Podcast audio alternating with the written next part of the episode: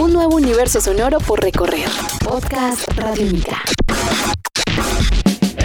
Hola, ¿cómo están? Sean bienvenidos a esta nueva entrega de este podcast Radiónica en la serie La cicatriz que deja el sonido.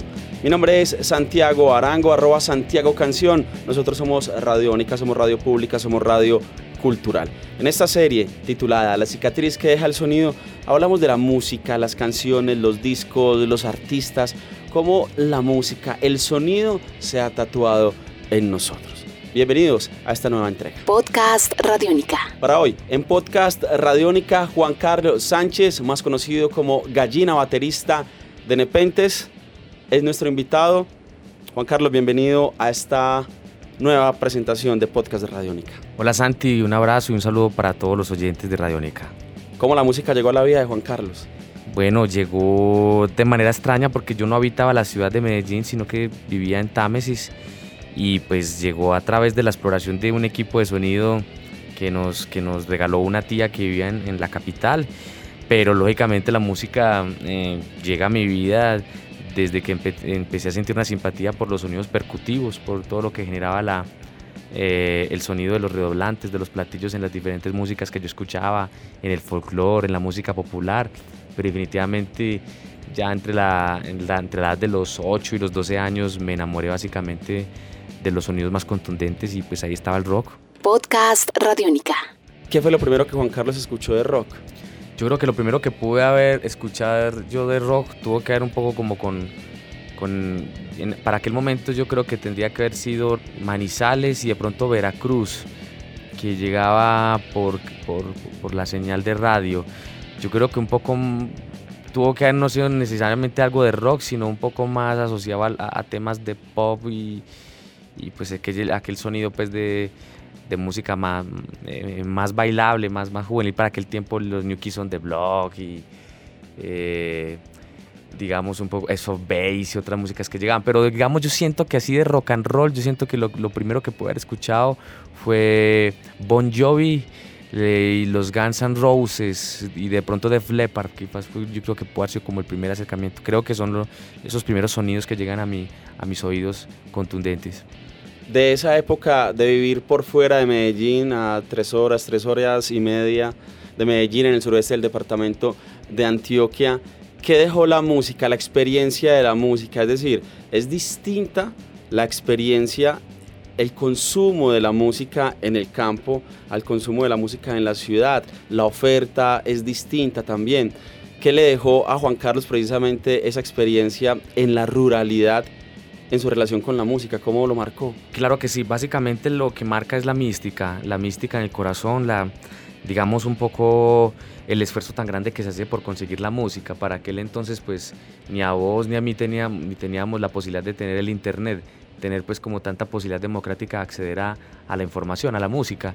En aquel tiempo era muy muy difícil y, digamos un poco la mística que me deja es el esfuerzo que hacía para que mi padre me llevara música, me comprara música en la ciudad y me la llevara hasta allá. Y también un poco mm, a manera pues de, digamos un poco de comedia y, eh, era ver un poco la, eh, la rivalidad que se gestaba con algunos amigos que tenían música y no la prestaban.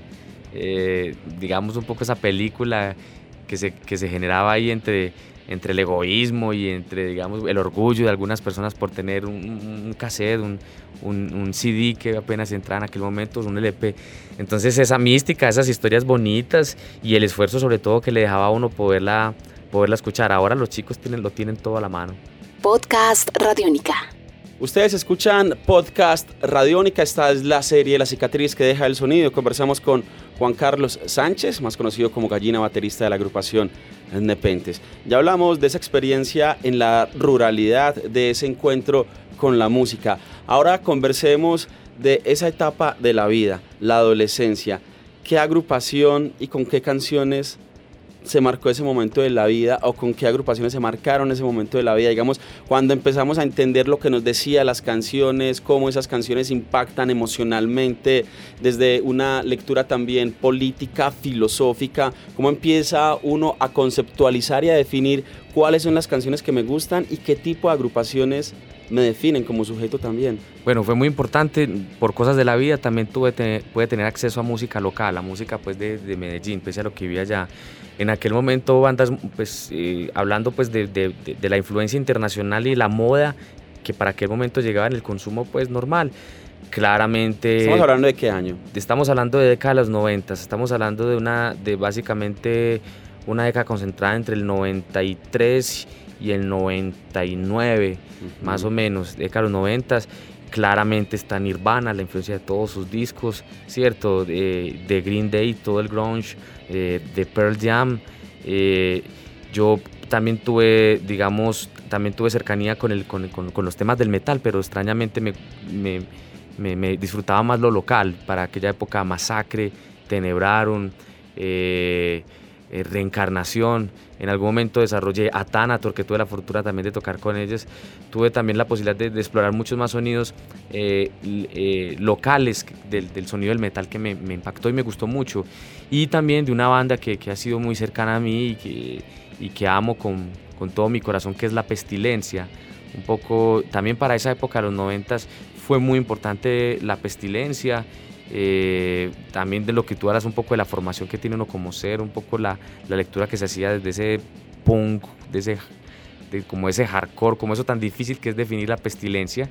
Y una banda que a ti a mí nos gusta mucho, que es Frankie ha muerto, que también aprende a definirlo mucho a uno, que aprende a uno a interiorizarla, que la aprende a uno a conjugar como con sus propias historias, con sus propias tristezas, eh, con las alegrías. Frankie ha muerto definitivamente es, es una banda de culto, una banda que llegó también a Támesis, una banda que pudo tocar en Támesis y que pues por eso tuve la fortuna también de, de poderla vivir y poder eh, tener su música. Canciones son muchas, canciones son muchas, muchas, pero por ejemplo, eh, en algún momento de la vida, Justiciero Bajo Tierra, muy importante. Eh, no, pues de la pestilencia son muchos. Yo siento que también Mortaja de Letras de Frankie ha muerto. No, son muchas, son, son muchas canciones pues de, de Masacre, ni hablar. Estás escuchando Podcast Radiónica.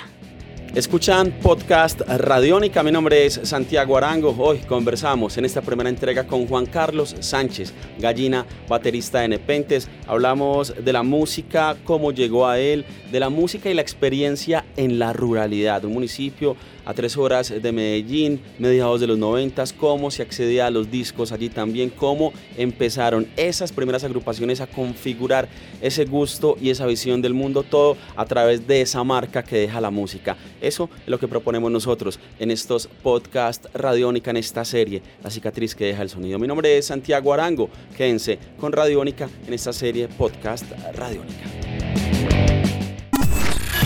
Este es un podcast Radiónica.